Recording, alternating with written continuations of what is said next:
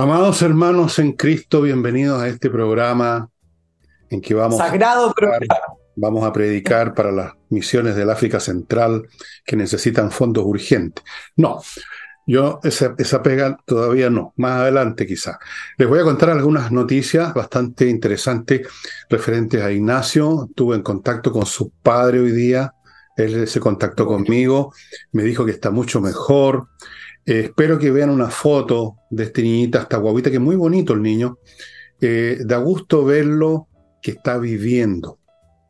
Y hemos aportado todos nosotros, aunque sea un poquito, para eso. Pero esto es un cuento que no termina. La enfermedad básica de Ignacio es crónica.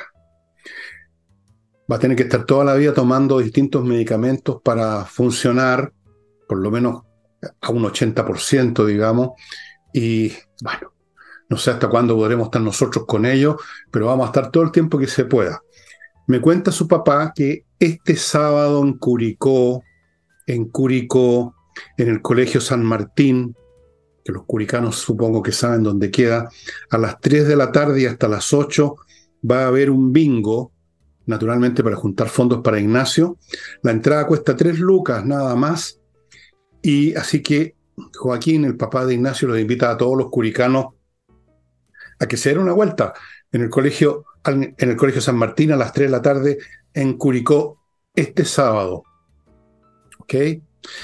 Otra cosa, muy buena noticia, esta rifa que he estado haciéndoles conocer a ustedes, de este grupo de personas que no es una fundación, buenos resultados. Eh, prácticamente tienen todos los números de la rifa vendidos. Espero que estén saliendo fotos a mi lado espero que estén saliendo, delante y el después de varios de los animales que eh, son unos pocos, son muchos más. Un, varios de los animales que ellos recibieron en unas condiciones espantosas, como ustedes ven en una foto, y cómo están ahora después de recibir remedios, cuidado, cariño, son muy importantes para los animales, para cualquier criatura viviente, incluso para mí, que soy de otro planeta. Los animales están mucho mejor y les agradezco muchísimo a nombre de la gente de Cuidemos los Peludos, o algo así como se llama el grupo, por su aporte, amigo. ¿Qué les puedo decir? Y no sé si estará saliendo una foto de la perra que tengo en mi casa que se llama Papayita, que viene de ahí, de ese grupo.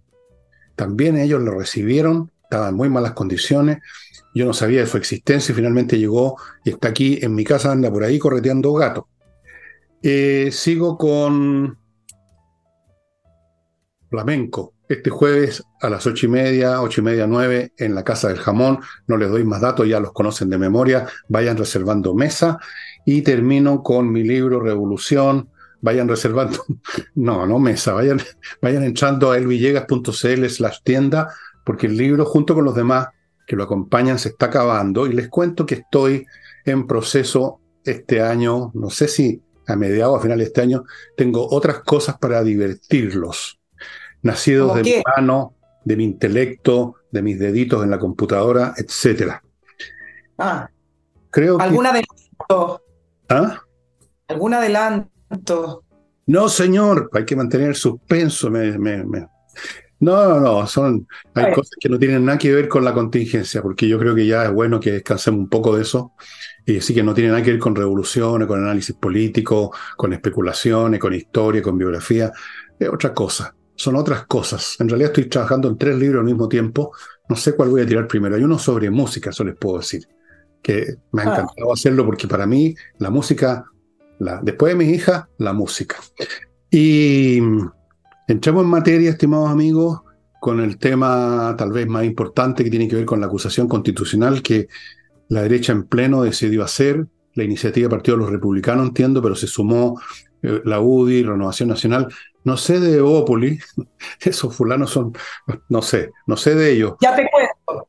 Ya me va a contar la Nicole, que es la que me mantiene informado, porque yo, vivo en la luna, como ustedes saben. Vamos, vamos, a, esto, vamos a examinar esto en lo que tiene de importante, porque como me dijo en la mañana Nicole, cuando nos comunicamos para ver qué vamos a hacer, me dijo, estamos en una encrucijada. Efectivamente, y no en una, en varias, como lo vamos a examinar. Pero démosle la palabra a Nicole para que nos cuente detalle. Claro. Ah, veamos lo que tú llamas no importante, pero yo, me voy a ir a los datos, porque siempre. Eh, es bueno comenzar los análisis teniendo la, la, información dura. Se va a ingresar esta acusación constitucional el 14 de agosto de algunos proyectos que incluso le, se podría votar el 11 de septiembre, que es bastante emblemático como ustedes comprenderán. Bueno, efectivamente partió del Partido Republicano, pero fue inmediata eh, la reacción de Chile Vamos de sumarse a, a, esta acusación constitucional y Evópoli hasta ayer, porque tú sabes que las acusaciones constitucionales están llenas de negociaciones internas. Hasta ayer Evópoli también se sumaba a la acusación constitucional. Eh, distintos fundamentos, pero por ejemplo, alguno es haber comprometido gravemente el honor de la nación eh, por infringir la constitución y las leyes y el, por haber dejado las leyes sin ejecución, uno de los argumentos de la acusación. Con una asistencia completa de la Cámara de Diputados, esta acusación necesita 72 votos, ya tienen 64 votos, que es la suma de Chile Vamos con el Partido Republicano, y ahora solo falta ver la reacción que tendrían los ex Partido de la Gente, el diputado que tiene amarillo, Andrés Jounet, eh, y algunos otros independientes que se han ido eh, descolgando de sus propias bancadas, y algunos movimientos que son más pequeños, como el social cristiano. Y acá hay varias miradas, yo creo que acá sí se entra en el análisis político eh, para que vayamos desarrollando el tema de la encrucijada.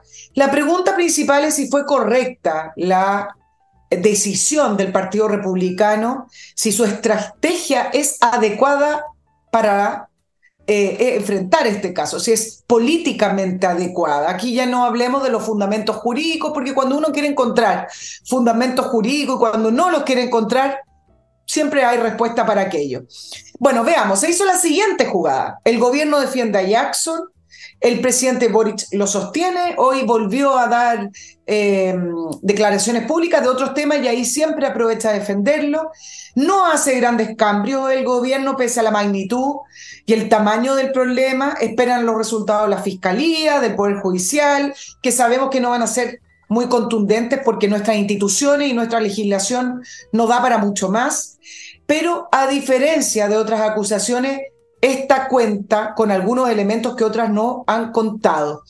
Por ejemplo, que todas las encuestas posicionan a Jackson como uno de los principales responsables del caso de el caso Fundaciones, digámoslo así, asociado a corrupción, 90%, 53% de la última academia decía que tenía que salir del eh, gabinete, eh, en panel ciudadano, la última vez que preguntaron, 89%. Por lo tanto, estamos hablando de una acusación constitucional que por lo menos desde el punto de vista de la opinión pública hace mucho, mucho sentido, sumándole que es el ministro peor evaluado del gabinete con un 18% de aprobación.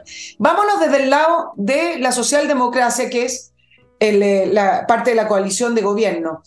Eh, la divide, ya que todos aquellos que han salido a criticar derechamente al ministro Jackson, a hablar en contra de las fundaciones, eh, decir que el ministro Jackson se convirtió en un problema para este gobierno. Otros derechamente lo han tildado de dueño de la mafia, de corrupto, le han dicho de todo, no todos, algunos diputados. Por lo tanto, ¿cómo ahora van a decir que van a, votar en contra de, del ministro de su gobierno? Y a la vez, ¿cómo van a votar en contra a favor, perdón, debía decir en contra, a favor de una acusación de un ministro de su propio gobierno. Por lo tanto, ahí sí tienen una de las principales encrucijadas desde el socialismo democrático. Eh, ahora, el ministro Jackson sí podría ser un salvavidas para otra vista del socialismo democrático, que es Montes. A lo mejor el Partido Socialista, no sé si toda su bancada, que es importante, pero a lo mejor si algunos de los, diputados socialistas se suman a la acusación, están de alguna manera dándole aire y respiro al ministro Montes que nadie dice que se podría escapar de una acusación constitucional. Ya con una, una acusación constitucional contra Jackson, el ministro Montes queda en otra área, queda salvaguardado, queda eh, custodiado, no habría espacio para una futura eh, acusación contra él.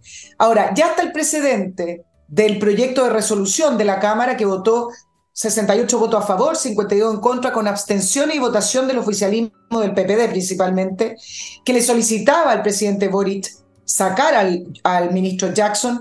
Además, está la comisión investigadora.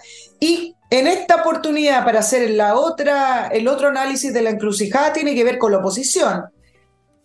El Partido Republicano se adelantó y consiguió hasta el momento, hasta hoy, mientras grabamos, Fernando, la unión de Chile Vamos. Nunca antes había pasado con otras eh, acusaciones de, acusaciones constitucionales o proyectos de acusaciones constitucionales. Fue prácticamente instantáneo. Y desde el punto de vista del gobierno, si cede a la presión, le da la razón a la oposición y principalmente al Partido Republicano. Sacarlo siempre va a implicar responsabilidad. Y si no lo hace, se podría arriesgar a que efectivamente se apruebe la acusación constitucional y inhabilite a uno de los líderes, a uno de los mástiles, a alguno de los fundadores, socios fundadores del Frente Amplio, como es Giorgio Jackson. Y se le abrió otro frente al gobierno, Fernando, y acá te dejo la pasada. Gracias. Que son los funcionarios. Gracias. Que son los funcionarios de gobierno. Hoy, hoy se eh, organizaron manifestaciones afuera del Ministerio de Desarrollo Social de funcionarios del FOSIS y otras organizaciones que se manifestaron afuera de la moneda, principalmente manifestándose no solo en contra del ministro Jackson, sino que además de decir que dejen de robar la plata de los chilenos. Por lo tanto, se le está abriendo muchos frentes al gobierno con esta situación de acusación constitucional que va a significar un problema porque para poder evitarla tienen que salir a negociar. Ok. Eh, bueno, tú nombraste varias encrucijadas. Hay una o dos más tal vez que, que, quedaron, pero vamos a verla. Propósito, antes que eso quiero contarles una pequeña anécdota respecto a Napoleón Bonaparte, que es un personaje que conozco un poco, tengo el celular de él, de vez en cuando conversamos. Napoleón solía decir en el curso, que cuando en el curso de una batalla o hablando de cómo comportarse durante una de las tantas batallas que él ganó tan, con tanta brillantez, que jamás había que interrumpir al enemigo cuando estaba cometiendo un error. No sé si eso tiene un paralelo con que jamás hay que sacar a un ministro que está, está ayudando a desprestigiar más y más a, un, a un mal gobierno. Esto lo digo hacia la pasada sin más comentarios. Respecto a las encrucijadas, como saben, encrucijada es un cruce camino, un dilema, una, una, coyuntura en la cual uno tiene que elegir una cosa u otra. Y hay, dos hay dos posturas ante una encrucijada, una antes de tomarla y otra cuando ya se tomó, ya se tomó un camino. Y la otra situación, que es la más angustiosa, es cuando uno no sabe cuál tomar. Nicole ha mencionado algunas. Veamos si yo me encuentro alguna nueva por ahí de las que dejó o, o no. El gobierno, como mencionó Nicole, está en una situación difícil. ¿Cuál es el camino que le conviene más? ¿Cuál es el menos dañino, mejor dicho? Dejar, seguir defendiendo y esperar que caiga en llama Jackson, como es bastante probable que ocurra, porque tiene muchos enemigos, incluso en la izquierda, especialmente en el socialismo democrático. Muchos enemigos. Se han notado en todo este tiempo. Y que yo creo que es bastante probable que en una votación lo desfenestren políticamente por cinco años.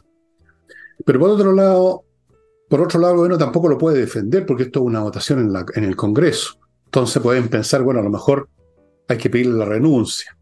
Es, están en esa encrucijada. El propio Jackson está en una encrucijada. Renuncio yo haciendo un gesto heroico, un sacrificio por el gobierno, o doy la pelea hasta donde se pueda. Es otra encrucijada.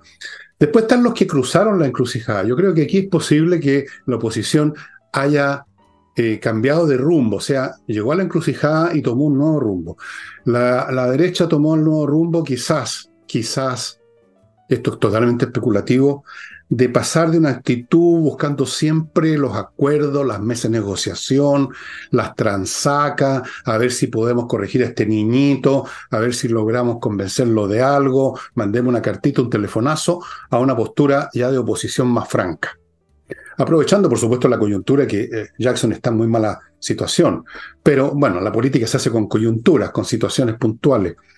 Puede que la oposición haya, de algún modo directo o indirecto, conscientemente o no, haya enfrentado esta coyuntura y haya decidido tomar el camino de la oposición ya más maciza, más sostenida, más clara. Yo creo que esa es una de las encrucijadas que se superó y creo que para allá va la cosa. Una muestra de eso, quizás como signo, es que Opoli, que es un partido particularmente sinuoso, se haya sumado a la acusación. Creo que entienden que en este momento la oposición no puede seguir con este juego que no les ha servido más que para desprestigiarse, de resignarse, de firmar, de rendirse, de buscar acuerdos que no hacen más que llevar agua al molino del gobierno. Esa es otra encrucijada. Después tenemos, bueno, la encrucijada de, que enfrenta el socialismo democrático. No ya como individuos que se van a descolgar y van a votar contra Jackson probablemente, sino que como corporación, como partido la postura de partido, no la postura de Fidel Espinosa o de algún otro. ¿Cuál va a ser la postura de ellos? Porque también tienen la posibilidad de seguir simplemente apoyando al gobierno y defendiendo a contraviento y marea Jackson, o u otra cosa. Podrían decir en este momento, bueno, demos un golpe timón y mostremos claramente que nosotros no estamos por ese camino, que nosotros estamos en contra de estas situaciones, situaciones que las tienen además catalogadas como temas de delito y de corrupción cuando es una cosa mucho más profunda, que creo que lo he dicho ya mil veces. Así que tenemos un montón de puntos de encrucijadas para todos los actores, para el gobierno, para los socialistas, para la oposición, para Jackson, para todos. Muy interesante. Este, este acto que parece igual a tantos otros podría marcar un cambio de aguas, podría ser un punto de inflexión en el curso de la política chilena para los próximos meses, Nicole. Sí, déjame ir eh, también eh, tocando algunos de los temas que, que planteaste. Me acordé por lo de Napoleón, acerca de no, no le advierta o no le diga a tu enemigo si se, se está equivocando, no, no, lo interrumpa. no lo interrumpas, déjalo que siga. ¿cuáles fueron, ¿Cuáles fueron los análisis que se hicieron desde el Partido Republicano? Para ello, el, análisis fue un win-win. Puede estar equivocado el análisis, pero yo se lo voy a plantear por qué. Porque si se pierde o gana la acusación constitucional, el Partido Republicano calculó que salía exitoso igual. Porque aparece ante la opinión pública, que son donde están los votos, haciendo algo, intentando sacar a la persona emblemática del caso del saqueo legal al, al Estado. Y si lo pierden, Jackson va a seguir siendo un problema para el gobierno, va a ser el punto débil, el que a lo mejor va a arrastrar a seguir cayendo al, gobierno, o bien van a forzar un cambio de gabinete, que yo creo que esa sería la salida más eh, exitosa para el gobierno y no tanto para el Partido Republicano. Y desde el punto de vista del socialismo democrático, fíjate que hoy, leyendo declaraciones, me parece que a lo mejor Fidel Espinosa tiene cierta razón. Y acá uno se confunde. ¿Cómo? Fiel Espinosa, que ha hablado en contra de George Jackson desde que iniciaron, se iniciaron las investigaciones y las publicaciones del caso Fundaciones, dijo que no estaba a favor de la acusación constitucional. Y uno dice, pero, pero ¿cómo? Bueno, ustedes saben que siempre existe esa palabra de no hay mérito, pero en realidad cuando uno quiere encontrar el mérito lo encuentra, ¿no? O sea, hubo mérito para Yana Proboste, y hubo mérito eh, para Harald Beyer, y cuando efectivamente quizá en el caso de Harald Beyer todavía no, lo, no, no existía. Porque Spinoza dice que la acusación constitucional es un tanque de oxígeno para un hombre muerto caminando. Quizás no escucha, Fernando, porque tú usas harto esa palabra, y se refiere a Giorgio Jackson pero tiene un punto, ya yo no estoy tan de acuerdo en, em, en, el sentido de lo que vaya a ser los descolgados del socialismo democrático, pero además Espinosa senadora, no le va a tocar la primera parte de la votación, de la acusación, pero sí tiene un, tiene un punto.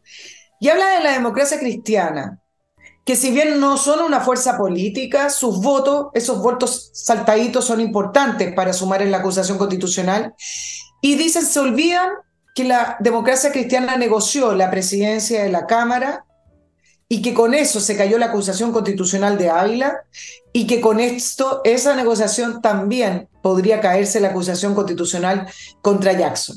Sin embargo, creo que los diputados que aparezcan votando en contra de la acusación van a votar en contra de una dinámica de una tendencia que hay en la opinión pública muy fuerte a considerar que alguien debe salir por el caso Fundación y que no puede ser que no hayan responsable. Por lo tanto, sí creo que es muy interesante el momento político, este pelotazo que tiró el, Partido Republicano, eh, porque puede determinar lo que ocurra en los próximos meses con respecto a la coalición de gobierno y también con respecto a la oposición.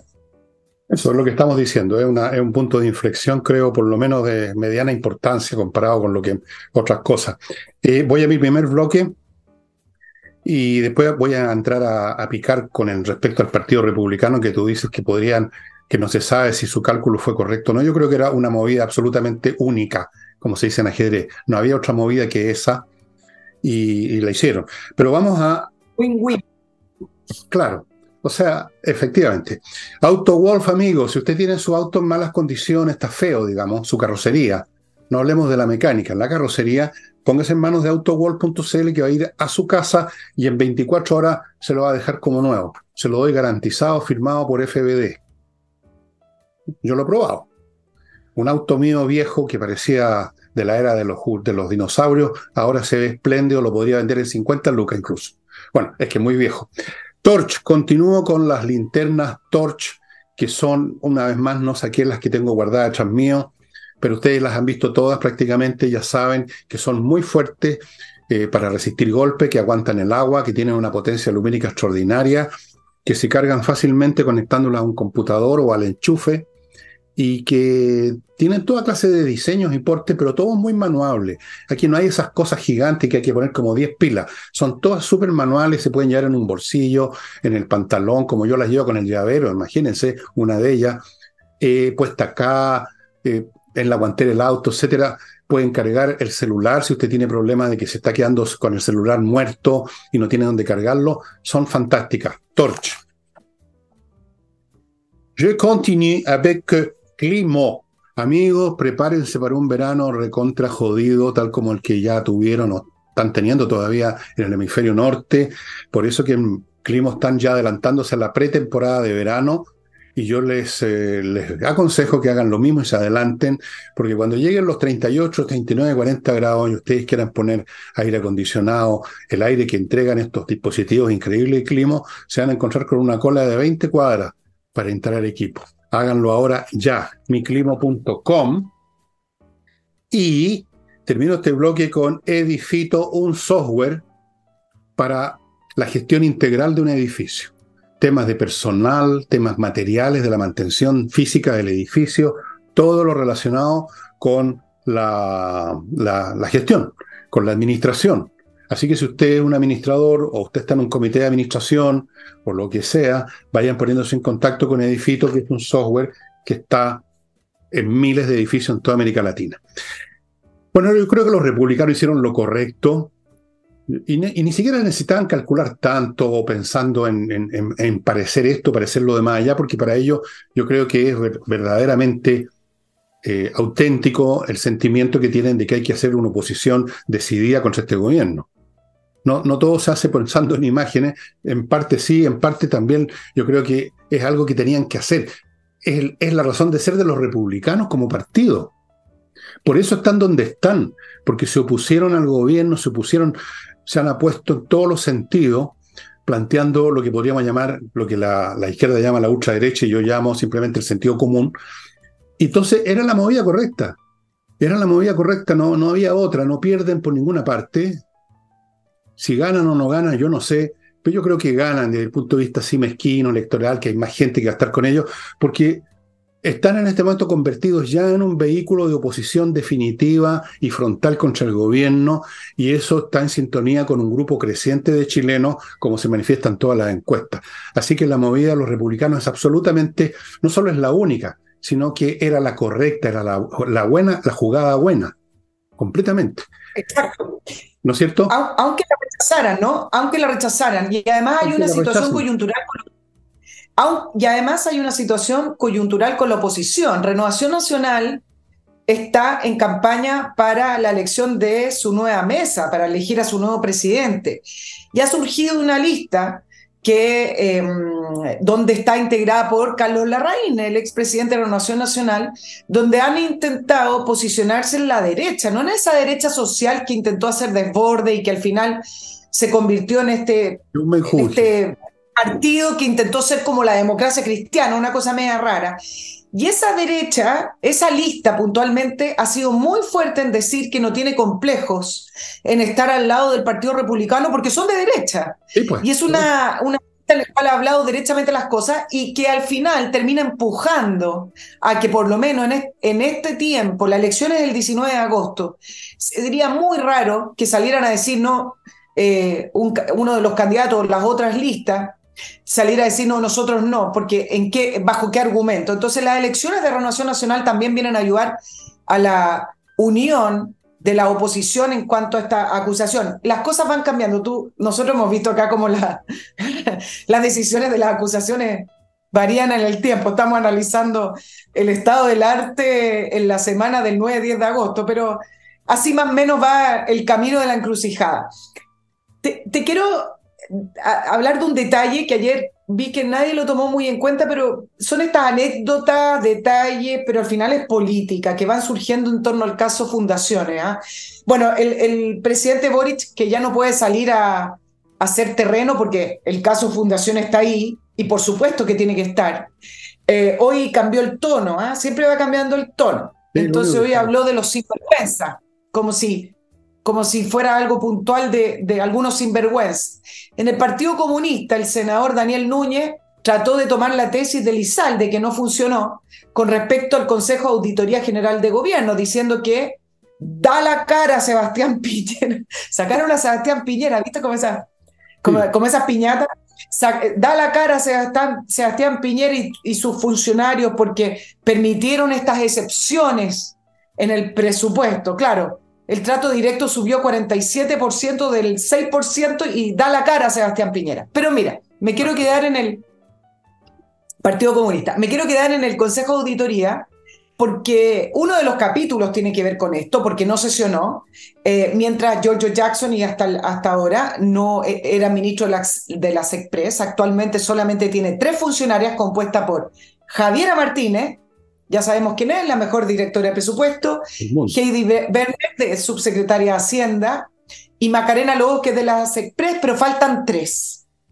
Elizalde, cuando trató de levantar esta tesis, que era responsabilidad del gobierno anterior, señaló que había un caso de conflicto de interés y que ellos iban a actualizar el reglamento para poder constituir finalmente el Consejo de Auditoría. Pero terminó siendo una mentira como muchas otras, porque el reglamento se actualizó el año 2020 eh, y el reglamento sí permite que el Consejo de Auditoría sesione con tres integrantes. Pero me quiero quedar acá con ese dato porque ayer la Cámara de Diputados rechazó la propuesta de la comisión bicameral, que también es propuesta por el gobierno, para designar como integrante al Consejo al ex ministro Nicolás Eizaguirre. Y es interesante, nadie lo dijo porque al final no importó tanto porque la rechazaron, porque nada en el Frente Amplio es aleatorio, ni por casualidad, ni nada. Javiera Martínez, quien es la directora de presupuesto, trabajó en el gabinete de Nicolás Izaguirre, en el diseño de la nueva educación pública. Por lo tanto, colocar a Nicolás Izaguirre no tendría que haber, no, no hubiera ejercido como una figura autónoma, como un experto en probidad, sino que más bien era un ex jefe de Javiera Martínez, hoy parte del listado de quienes van a tener que ir a declarar a fiscalía. Esa misma nueva educación pública que tiene los problemas de diseño y de financiamiento con graves consecuencias, bueno, ella fue parte de quienes eh, diseñaron esa nueva educación pública de Michelle Bachelet. Ahora, te quiero hacer solo un comentario que me pareció que sí viene al caso. ¿ah? Eh, el ministro, ex ministro de Zaguirre, que ya fue rechazado como candidato de Chile para presidir el BID, ¿se acuerdan? Lo ganó un brasilero. Artífice de la nueva educación pública, que ha sido un desastre. Es un ejemplo muy bueno para el ministro Marcel para que tome nota, porque quienes tienen a veces fama, prestigio, no son incombustibles y terminan siendo, cuando terminan siendo un político más, terminan perdiendo finalmente ese, ese prestigio. El ministro Iseguirre empezó a perder el prestigio cuando hizo esos contratos a futuro en el año 2005, que nos costó 4.700 millones de dólares, calificado como el mayor escándalo financiero. Una comisión investigadora Muchos dijeron en su momento y no llegaron a nada, que el ministro se equivocó. Yo soy de las personas que no creen que hubo una equivocación cuando son estos montos de dinero. Lo dejo ahí nomás. Pero como las instituciones no funcionan, hasta ahí llegó el tema de los contratos futuros. Y entonces lo planteo porque efectivamente yo creo que el ministro Marcel está transitando en el camino que tomó el ministro Eizaguirre al meterse a la política y dejar lo técnico o dejar esta fama de buen economista que tenía porque vienen de títulos extranjeros. Entonces, ¿te acuerdas cuando terminó diciéndole mi gordis a Michelle Bachelet? Capaz que el ministro Marcel termina diciéndole mi, mi barbudo, mi, barbu. Capaz, ahí se, ahí se sensibilizaría mucho considerando su preferencia el presidente de la República. Bueno, Nicolás Aguirre se parece al guatón Loyola, el guatón Loyola, como dice la cueca combo que se perdía, lo recibía el guatón Loyola. Rechazo que se hace, lo recibe Nicolás Izaguirre, quien se convirtió de vaca sagrada en el guatón Loyola. Eh, yo no sé en qué momento se ganó tanta fama. Yo lo conocí bastante a Nicolás Izaguirre, incluso alguna vez hemos, tuvimos algún tipo de encuentros sociales en un balneario, comimos, lo vi tocar guitarra, mm, pero creo que como guitarrista es mejor que como ah. economista y creo que como político es mejor como guitarrista también. Eh, pero da lo mismo, en realidad una, no tiene mayor importancia lo que le pase a Nicolás Aguirre, a pesar de que con decir esto ya nos va a maldecir su mamá, que tiene una lista de todos los enemigos o adversarios de Nicolás Aguirre, tú sabes, y hace unos, una, unas maniobras así en las noches para liquidarnos a todos. Eh, está bien que pase lo que pase con Nicolás Aguirre. Eh, aquí se está jugando se está jugando. Pero yo sé. está bien que lo, lo convente. yo no te estoy diciendo que no valga la pena comentar esto de Nicolás. Digo nomás, a su vez, que eh, Nicolás Seguir además pertenece como a otro mundo, definitivamente. ¿ah? Pertenece. Él, él, a él le fue muy bien en la época de la concertación cuando no solo él, sino que había todo un piño de vacas sagradas, pues oye, sí, se convirtieron todos en vacas sagradas, todos. Los presidentes se convirtieron en vacas sagradas, se fueron sacralizados. Patricio, Patricio fue sacralizado. Creo que lo están canonizando. Aquí estamos con cuestiones. Eh, hasta Eduardo Frey, que siempre lo miraban a huevo, a pesar de que creo que es uno de los más inteligentes de todos los lotes, también de algún modo tiene su prestigio. Ricardo Lago, bueno, era el gran estadista. Todos fueron, era, era una manada de vacas sagradas porque mm, vivíamos un poco con cuentos de hada y con un país que funcionaba, así que estábamos todos más o menos satisfechos, para que estamos con cuestiones, entonces mirábamos con buenos ojos a toda esta gente. Mirábamos oh, también, bueno, después empezó a venir todo abajo, pero eso fue al final. Lo interesante estos Claro, pero una persona, un ministro. Déjame terminar, Nicole. Digo que la diferencia de este gobierno, de este periodo, es que las cosas se derrumban al principio, no al final. Eso quería decir nomás. Esa es la novedad que ha aportado el gobierno de Boric. Se em, eh, empezaron y ya se estaban cayendo ya. Eso es. Adelante. Solo digo que un ministro que se pierde, un ministro que se pierde 4.700 millones de oh, dólares. Imperdonable. Un contrato equivocado, pongámosle así, un contrato errado, me equivoqué es una persona que no debiera volver al Estado, es una persona que por último sus propios pares no lo deberían volver a llamar. Y sin embargo siguen pululando los puestos y no importa, porque fue una equivocación. No puede ser. Pero es así en Chile. En Chile los políticos son como los vampiros. No mueren nunca. Lo matan en una película y aparecen en la próxima otra vez. La hija del vampiro, la novia del vampiro, la novia de Drácula, la hija de Drácula, los amigos de Drácula. Sí, son, son bastante patúos. ¿ah? Bueno, ¿y para qué hablamos de Michelle Bachelet? Michelle Bachelet se mandó, por lo menos Nicolás Izaguirre no mató a nadie, ¿no? La señora Bachelet con una decisión que tomó en la ONEMI mató a cuánta gente? No, si le quiero pasar nada cuando ya venía el tsunami. Y ahí está, dando consejos, ayudando, eh, dándose vuelta en cargos internacionales donde hizo el ridículo, fue una vergüenza, la echaron literalmente el señor este ministro de Hacienda que hizo esa reforma de impuestos, ¿a dónde fue a dar cuando terminó su pega? No se fue a una organización. A la CEPAL. Ahí está intercambiando paper con otros cadáveres políticos. No se mueren nunca, Nicole. Son unos desvergonzados. No tienen, no tienen, o sea, siguen, siguen. No hay, no hay O sea, los tienen, les tienen que enterrar una estaca en el corazón. Y no sé si eso serviría incluso con, con, estos fulanos. Oye, es interesante lo que estabas comentando, porque el tema que venía precisamente ahora es Bachelet al rescate. Este gobierno, y tú ves por qué. Más que, la, continuidad del gobierno de la UP, parece que te va a ser la continuidad del gobierno de Bachelet 2, de la nueva mayoría.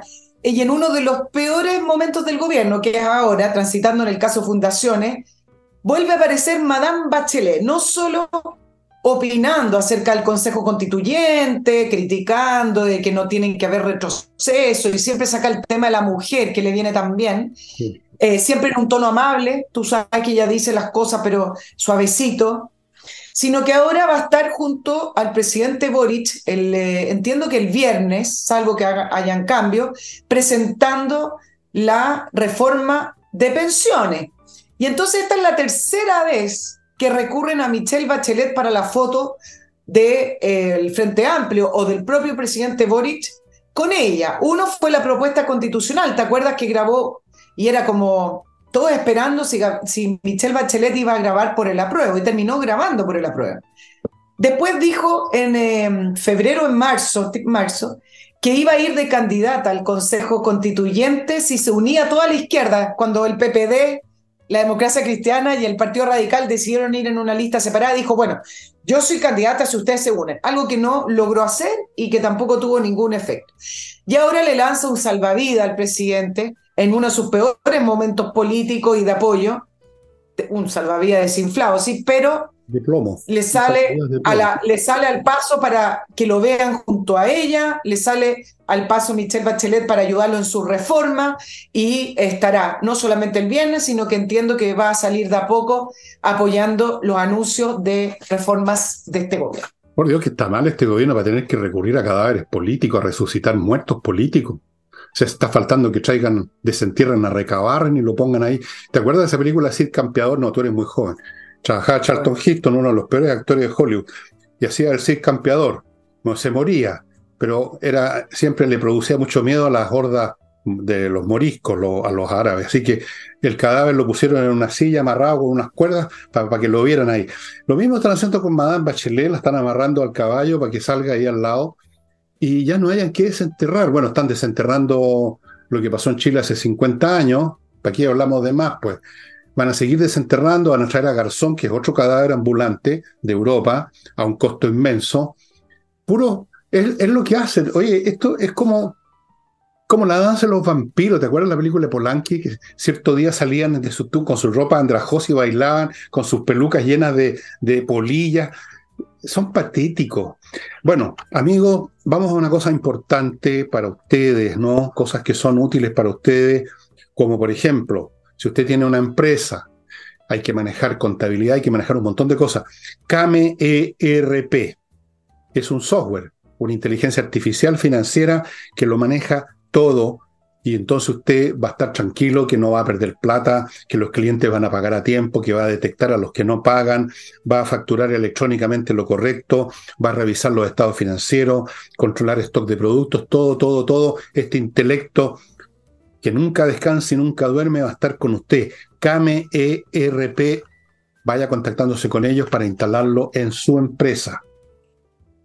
Continúo con kmmillas.cl, donde usted puede vender sus millas acumuladas por sus vuelos antes que desaparezcan.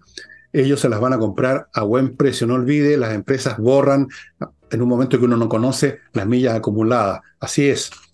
Y sigo con compreoro.com el sitio donde usted puede comprar oro y plata, los metales preciosos que nunca pierden su valor, tienen un valor intrínseco, son transportables porque son objetos físicos, a donde usted quiera que los lleve va a encontrar compradores, y por lo tanto es una muy buena póliza de seguro financiero y además ahora compreoro.com le está comprando oro a usted. Si usted quiere venderle una joya con oro, se la van a comprar. Y termino este bloque con Salinas y Ojeda, un buffet de abogados especialistas en temas civiles, que son la inmensa mayoría, pero que igual los temas civiles o, como sea, que llegan a un tribunal, eh, hay una resolución que puede ser muy perjudicial para usted si tuvo un mal abogado. Póngase en manos de Salina y Ojeda, que son especialistas y con muy buenos resultados. Eso ustedes lo pueden verificar sin ningún problema. Volvemos con Nicole Rodríguez. ¿Qué te parece que tratemos un, un, pequeño tema que tiene que ver con la doctora Cordero? Y ustedes dirán, bueno, pero a veces se, se denota bastante porque tiene un modo y habla de una manera que pareciera farándula, ¿ah? pero yo esto lo voy a titular Los Intocables, porque después que la doctora Cordero fue desaforada por la Corte de Apelaciones de Santiago y ratificado por la Corte Suprema, por decir que Fabiola Campilla y la senadora no era totalmente ciega, em, ella interpuso un caso por injurias contra, contra la doctora y finalmente la desaforaron. E, específicamente dijo, ella tiene un ojo que le funciona y otro no. Lo dijo en un tono, fue a veces eh, eh, sarcástica, eh, quizás cruel, como dijeron por ahí, pero el punto que salió a defenderla la bancada de Renovación Nacional, ella es independiente, pero integra la bancada de Renovación Nacional, diciendo que esto no se ajusta a un desafuero. Y el presidente de la República, como no entiende bien que él está a otra altura, que él no debiera estar en, la, en el área chica, habla, aprovechó, mandó un Twitter diciendo que lamentable que la derecha chilena defienda una diputada que miente y revictimiza a quien fue privada de su vista para siempre por un disparo de una lacrimógena y más allá del debate jurídico, por favor no normalicemos retrocesos de nuestra convivencia. Siempre, siempre que hablan desde el Frente Amplio, ya sea el presidente u otro, como la vocera Vallejo uno dice, ¿con qué cara cuando llamaron a la violencia cuando aplaudieron la destrucción, los saqueos y los incendios para conseguir sus propios fines. Pero bueno, aquí es donde me quiero detener porque a pesar de criticar la manera quizás en que lo dijo la doctora Cordero, me parece que se está conformando en Chile, ya llevamos mucho tiempo, Fernando, de personas que son intocables, inimputables, escribieron por ahí en algunas columna. Ya antes que comenzara, por ejemplo, el caso del juicio al capitán en retiro Patricio Maturana, quien es el sindicado de dispararle el, proyectil a, Fabiola Campillay, uno ya podría proyectar que lo iban a declarar culpable y lo declararon culpable de apremio ilegítimo, de lesiones graves, a 12 años de cárcel, a pesar de que a mí me ha llegado harta información, pero está ahí ¿ah? la información, en, ustedes búsquenla, de que en el proceso hay cierta inconsistencia, hay evidencias que los fiscales no quisieron incluir, hay peritajes independientes que tampoco fueron considerados en el proceso.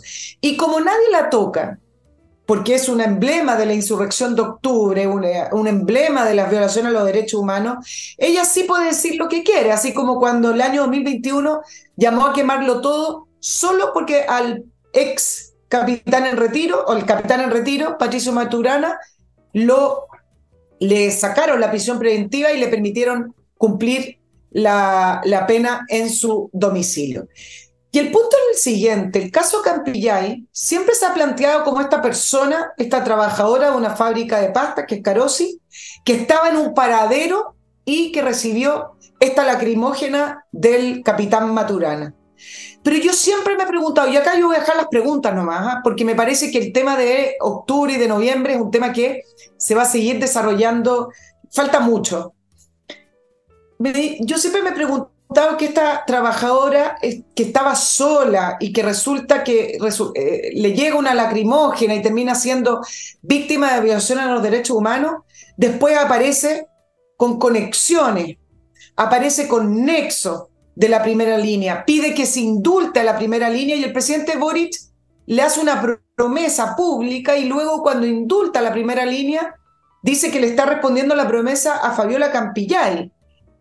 Fabiola Campillay fue candidata apoyada por gente de la lista del pueblo y por todos otros que son activistas y que son parte de ese mismo grupo. Por lo tanto, siempre se ha puesto el acento en la ceguera, ¿no? En si, si efectivamente el capitán Maturana le disparó directamente a ellos, qué intención tuvo el capitán, etcétera, y ahí se zanjó. Yo me pregunto otra cosa, ¿es realmente esa persona que estaba en el paradero tranquilamente, que venía del trabajo y justo le llegó, o es una activista?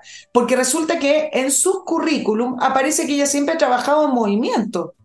Entonces, comprarse la historia de que ella era esa persona, uh, iba caminando y le llegó, a mí me parece que falta mucho por descubrir. Es una historia absolutamente que no se sostiene, va contra toda lógica. Imaginar que alguien está en un paradero esperando micro en medio precisamente eh, a dos metros de un, de, un revoltijo espantoso. Segundo. Que no iba a pasar la micro. Claro. Segundo, no puede hablarse de premio, porque el premio es cuando tú tienes una persona detenida y la empiezas a presionar, la empiezas a quizás hasta torturar, a cachetear para, que, para obtener una confesión o alguna cosa. Y aquí se trata de un evento puntual de un proyectil que cae en la cara de, la, de esta señora. Entonces no haya premio, ahí hay una situación o accidental o voluntaria, le apuntaron justo para darle en los ojos o no, pero no es un premio. El asunto no, no resiste análisis, pero estamos viviendo en una época en que se crean nuevas vacas sagradas, por pues, Nicole. En estos procesos revolucionarios, la verdad, la lógica, el sentido común desaparece y de lo que se trata es de satanizar a alguno y de convertir en santos y mártires a otro, porque todo tiene, es medido en función de la causa que tú estás apoyando y del enemigo al cual estás combatiendo. Entonces, impera la emocionalidad, la pasión, la mentira, la tergiversación, la rabia, el odio. Nunca impera la verdad, no impera desde luego el juicio. Y además imperan los muchos ayudistas que hay en la justicia, fiscales, jueces, que son de las generaciones que fueron entrando, un tema que lo he hablado tantas veces. Ahí se da todo, todo se junta. Pedir ahora que se actúe con la tranquilidad jurídica, la frialdad y el sentido común con que hace 20 años se trataba un tema cualquiera, es pedirle peras al olmo en este momento. Hay una onda, una ola, que afortunadamente en este momento va para atrás, yo creo que ya se extinguió. Todo esto que estamos viendo son, digamos, los restos de la, de la, del, impulso inicial, eso ya, ya, ya se acabó, perdió su energía, esa es expended bullet, la cuestión de la, de la insurrección. Ok. Eh, sumo a Loncón, ¿ah? a Elisa Loncón, otra sí, Bueno, eh, Elisa Loncón. Entiendo que todavía no sabemos. Dicen algunos que sus títulos y sus trabajos estaban todos en esa caja fuerte que se perdió. No sé si tuviste ese, ese, ese, esa información que se dio a alguien y que fue muy lamentable porque ahí no nos pudo mostrar sus méritos académicos. Eh, la partitura de una sinfonía que está componiendo, qué sé yo, un montón de cosas. Bueno, voy ahora a otro bloque Vamos a Fastmark, fastmark.cl, una empresa chilena que hace un da un servicio internacional que en inglés se dice freight forwarder, que es simplemente transporte de carga, digámoslo en castellano, transporte de carga internacional en barco, en aviones, para empresas, etcétera. Tienen un servicio de courier, todo esto que tenga que ver con, con eh, transportar mercadería en gran escala o pequeña escala, incluso un ciudadano puede traer una cosita mínima, se lo, van a atender. Todo esto lo hace Fastmark desde Estados Unidos a Chile, desde Miami a Chile. Póngase en contacto, es una gran empresa muy eficiente, fastmark.cl. Sigo con patriciastocker.com, profesionales que se encargan de hacer algo que mucha gente olvida, que es bueno hacerlo, es necesario, que es registrar su marca la marca de su negocio, de su comercio, de su emprendimiento. Ojo, es importante, patriciastocker.com. Continúo con la florería más grande de la nación y me dicen algunos que de la Vía Láctea también, que es Villa Flores, donde usted va a encontrar más de 400 arreglos florales preciosos. Me dicen, pero yo de estas cosas... No sabes, no. Absolutamente, absolutamente pero seguro que son muy bonitos.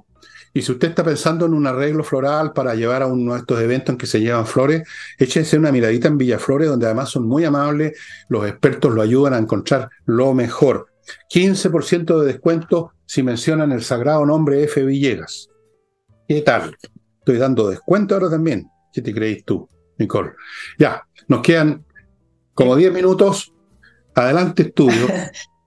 Veamos si, alcanzamos a tratar dos temitas y quizá acá sí que me voy a repetir. Siempre son temitas los tuyos, son unos temazos de este volado. No, no, eh, no porque tengo, bueno, voy a partir con el más chico, pero es que son estas cosas que, que a mí me sorprenden. Esto no no es un tema, sino que es simplemente también plantear otra de, las preguntas, porque creo que acá las instituciones realmente nos hacen las preguntas. En este allanamiento a, la casa del ex administrador del Gore de Biobío, Rodrigo Martínez, que quedó detenido, no quedó detenido por la causa en la cual estaban allanando, que tiene que ver con el traspaso fundaciones, sino que quedó detenido porque le encontraron marihuana. Entonces yo me pregunté, bueno, pero marihuana le encontraron y era para consumo personal. Bueno, no, le encontraron 100 gramos de marihuana. Para la, ley para la ley chilena, 100 gramos de, de marihuana es considerado tráfico. Y entonces yo me pregunto acá, si no estamos frente a otra situación, así como ocurrió en San Ramón, que quedó simplemente limitado a lo que ocurrió en la municipalidad de San Ramón, con este funcionario donde con 100 gramos de marihuana la ley entiende que no es para consumo personal, sino más bien para traficar, eso lo dice la ley 20.000 de drogas. Mi pregunta es, ¿nos estamos encontrando con funcionarios no que consumen marihuana, sino que finalmente tienen cantidad de marihuana para vender marihuana? ¿Están involucrados? Yo dejo la pregunta. Yo no tengo idea, hoy, hoy, día traté de averiguar, yo creo que son suposiciones, efectivamente, y me pueden responder que no. Solo digo que si la ley considera que 100 gramos es tráfico, yo quiero saber si efectivamente esos 100 gramos eran para tráfico o eran para consumo, porque si eran para tráfico y se constituye o se puede verificar que efectivamente era para tráfico, no debe ser el único funcionario que está en esto. Y entonces cuando hablamos del Estado fallido, hablamos de el narcoestado, todo, y vamos conociendo estos pequeños casos, en el caso que los sea, así como conocimos San Ramón, que tenía contratados funcionarios que eran conocidos como narcotraficantes, y después terminó destituyéndose alcalde San Ramón, quedó como ahí encapsulado. No, a mí no me parece que puedan estar encapsulados estos temas, sino que no se quieren investigar. Mira, esto ya es un despelote de la grandísima, ¿no? No, no, no. O sea, tenemos situaciones que prácticamente superan toda, toda norma, en todo orden de cosas, de la, gente que está en el poder, las ignorancias, las torpezas, el saqueo. Ahora encuentran gente con, con droga. Yo no sé qué pasa con la marihuana. La gente me importa un huevo lo que consuma la gente. Y si quieren consumir eh, aguarrás, bueno, les parece el descueve que lo hagan. Me importa un huevo lo que haga me importa un huevo lo que haga el prójimo. ¿Saben qué más? Si quieren, Pero sí nos importa el Estado. Si quieren me hallan a mí, me encuentran dos botellas de vino y me llevan preso por alcohólico, no sé, cualquier me da igual. Me da igual. El problema es sus actuaciones en el, en el ámbito público. Lo que hagan en la ciudad me importa un huevo. Si les gusta acostarse con hombres o mujeres, o prefieren hacerlo con una jirafa, si consumen drogas, si bueno, no. Eso actuación pública es la forma como lo hacen, el saqueo de las finanzas públicas, es el intento de arrastrar a todo un país contra la voluntad de ese país a un esquema ruinoso como ya lo están haciendo. Es eso lo que les reprocho a esta gente. Sus conductas privadas me importan un maldito huevo, la verdad, las cosas. No tengo mucho respeto. No tenemos más información, pero, pero entiendo, que, entiendo que la detención no tiene que ver con que sea eh, considerado algo para el consumo privado, sino que más bien es considerado tráfico. Y acá es donde la lista. A eso me refiero. Que la marihuana debe ser una bolsa más o menos como esto, 100 gramos, ¿no? Una cosita más o menos. No sé. Bueno, no quiero dar recetas, pero 0.51 para, para vender. Son como 100 No sé, bueno, mira, los que fuman marihuana, que se, se joden ellos solo porque se van poniendo más tontos de lo que siempre fueron, allá ellos, ya tenemos una sobreabundancia de tontos en Chile, eh, un poco más, un poco menos, casi no hace diferencia. Em, de la guerra ucraniana no voy a contarles nada, nada ahora en este momento, porque estamos en una encrucijada también en, en, Ucrania. Yo he seguido esto con mucho detalle, tengo contactos allá, no solo los de YouTube. Y bueno, de repente aquí calculo, mi calculadora, que no se equivoca mucho, les dice a ustedes que dentro de entre una y dos semanas van a haber cosas bastante eh, serias que van a ocurrir. Eh, ya lo van a ver. Mientras tanto, sigo viendo, Nicole, todos los días, casi día por medio, los que y todo el mundo que ve revistas científicas y cosas así como yo hago, o incluso prensa internacional común y corriente, no hay día en que no aparezca un nuevo sustituto que se está desarrollando para el litio. Y nosotros seguimos con la discusión de la empresa nacional del litio y cuando finalmente haya unos 400.000 barbudos y, bigotones nombrados para la... Nadie va a querer comprar litio. Es, bien interesante ese tema y me acordé por el ex ministro Isaí Codelco. ¿ah? Codelco y Enami son los son la, base estructural, son los pilares de esa famosa política nacional del litio que todavía no avanza, que anunció el presidente Boric. Ahora, las empresas públicas no quiebran, ¿ah? al final o desaparecen porque finalmente por ley o las seguimos financiando. Em, y resulta que, que, Coldelco, si fuera una empresa eh, privada, tendríamos que decir que está a un paso de la quiebra. En julio, Codelco dio sus resultados del primer semestre y sus cifras fueron aporta el fisco 770 millones de dólares, excedentes por 329 millones de dólares. Esas cifras usted dirá, oye, pero están tremendas, tan buenas. No, esas cifras significan una caída de 14% en la producción respecto al mismo periodo del año anterior con un alza de costos del 41%, los excedentes cayeron, para que escuchen bien la cifra, 86%, y el aporte al fisco fue 54% menor. Todo esto con un cobre a muy buen precio, alrededor de 4 dólares la libra. Y se espera que para este 2023 va a cerrar Codelco con una caída en la producción de hasta 16%, acumulando un retroceso de 30% que se arrastra por alrededor 8 años. ¿Qué significa esto? Menos ingresos, con una deuda que si sigue así en, el, en la velocidad que va, se proyecta que para el año 2030 va a llegar a 30 mil millones de dólares. Si se compara los aportes de Codelco la vega maestra es la deuda pública ahora, Codelco.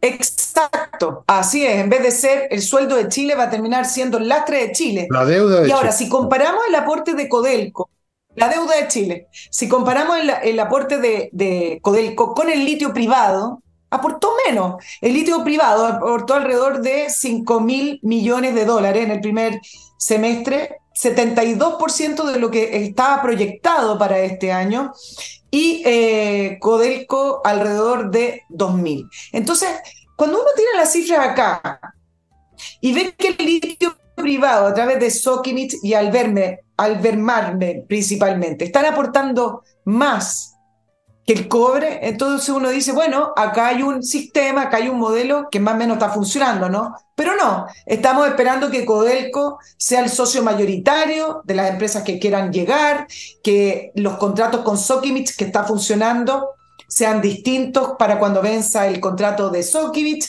y entonces así es como nos vamos estancando. No, no te preocupes, si no va a pasar nada porque el litio ya no le va a importar a nadie.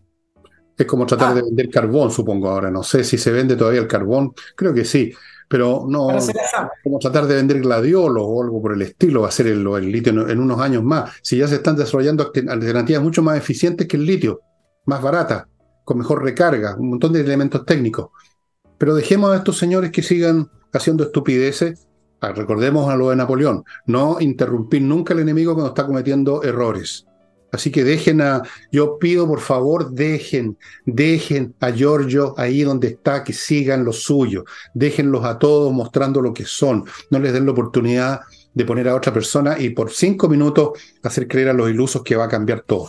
Amigos, mi último bloque, Learning Group, un grupo de emprendedores exitosos dando cursos a quienes quieren ser también emprendedores exitosos. En este momento está, hay un curso de corretaje de propiedades, ella empezó, hay otros que vienen en camino, esté atento, son cursos interesantes hechos ya sea en el local en Providencia o vía internet por Zoom. Continúo con Remodeling, la empresa con puros profesionales para remodelar su casa o departamento como debe ser, por profesionales de la pintura, de los parqués, de los muebles de cocina, de cambiar las estructuras internas con arquitectos, todo eso en el Learning Group continúo con el remodeling, con remodeling y termino con Ángel Hey, el corredor más efectivo que hay en este momento en el país, estimados amigos, comprobado. Se los doy firmado. Si tienen por ahí una propiedad estancada en otro corredor, vayan donde Ángel Hey y las cosas van a cambiar. Estimados amigos, estamos. Yo sé que Nicole tiene dos temitas, por lo menos, más, por, por lo menos. Yo no tengo ninguna. Soy un perezoso, no hago nada yo, no trabajo nada. Ustedes saben, soy un flojo de mierda. Pero Nicole tiene millones de temas. Pero. No, no. ¿No? ¿No tenían más temas? No, no tenía, tengo dos más, pero eh, yo creo que lo podemos ir desarrollando de a poco. Siempre son dos más. si, te, digo cinco, me vas a cortar el Zoom. En AMI lo vamos a hablar después, que es otro pilar de la política nacional del, del litio. Solo para que no me quede con la bala pasada, te quiero. Dame dos minutos.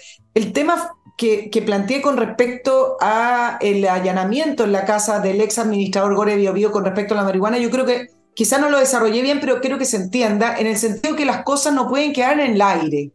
Y esa pregunta me parece que es válida, siendo él un funcionario público, así como cuando encontraron armas en el Tribunal de Traillén, ¿te acuerdas, Fernando? Mm. Y como estaba siendo procesado un funcionario del, del Tribunal de Traillén, que era Juan Pablo Pirsi, que fue condenado, el tema quedó ahí. Pero resulta que había una cantidad de arsenal de armas en una bodega del tribunal que uno dice, ¿había solo una persona que pudo haber sabido de esas armas? Yo no me la creo que estas situaciones funcionen con una persona. Por eso planteo estas pequeñas cositas que van quedando como sueltas y que no hay ningún interés en seguir indagando. Es que ya esa cosa se desarrolló. Eso era una casa de seguridad de, la CAM. Ahí tenían armamento. Qué mejor lugar para esconder que justamente en un, en un local de la justicia, ¿no? Ideal. ¿Quién va a buscar ahí? Es como llevar, digamos, material pornográfico un convento. Nadie va a ir a buscar ahí, ¿no es cierto? Supongo. Eh, como la plata de Kirchner. claro. Bueno, estamos en esta situación, amigos y amigas. Creo que políticamente hablando hay un solo movimiento partido que ve las cosas en, la, en el calibre, con el calibre que tienen y que se pone en la postura que se requiere. A grandes males, grandes remedios. Pasó el tiempo de la de las marrullerías políticas menores, de estos políticos mediocres y tibiones que andan más preocupados de salvar su culo que de salvar el país.